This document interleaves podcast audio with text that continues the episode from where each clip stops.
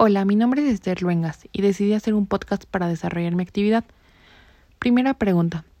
¿Cuándo puede hablarse de una organización con alta calidad ética? Cuando la organización tiene en claro sus valores y conductas y son dadas para una contribución de desarrollo humano y ajeno. Se caracteriza por dar un mayor grado de servicios al bien común, apartando tanto a sus trabajadores como a la sociedad. Segunda pregunta. ¿Cómo reforzar la actitud y conducta ética en la organización? Podemos referir que la ética empresarial es el reflejo estratégico del éxito. De, este, de esta forma podemos llegar a catalogar una empresa dependiendo de la ética interna y externa, dándoles ponderación negativa o positiva hacia el empleador, hacia los empleados y la sociedad.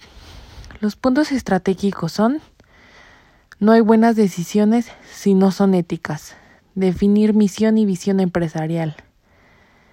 Lograr que los trabajadores logren desarrollar habilidades y valorar e integrar a los trabajadores logrando un ambiente laboral exitoso.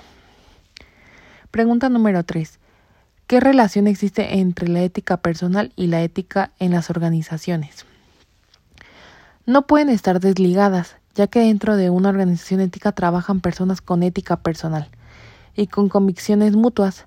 Cada empresa debe corroborar si cada uno de sus empleados cumplen con los requisitos personales para, para cumplir profesionalmente dentro de la empresa. Pregunta número 4. ¿Cuáles son las áreas con responsabilidad empresarial? Número uno, gobernabilidad. gobernabilidad.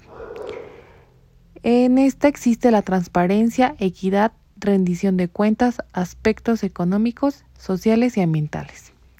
Número dos, público interno. Este se tiene que motivar con políticas y prácticas responsables. Número tres, mercadeo responsable Desarrollo de confianza entre empresas y clientes. Número 4. Medio ambiente. Equilibrio de operaciones y uso adecuado de recursos. Número 5.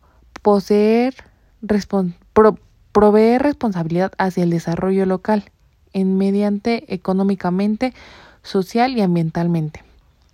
Número 6. Proveedores. Construir relaciones transparentes y duraderas con las que proporcionan productos y servicios. Y número 7, política pública, generar interés empresarial y público. Y la última pregunta o el último punto es identifica una organización con alta calidad ética y responsabilidad social corporativa. Una de las empresas con más ética y, responsable socialmente es Cemex, de acuerdo con un análisis de la revista Expansión y, y el sitio Mundo Ejecutivo.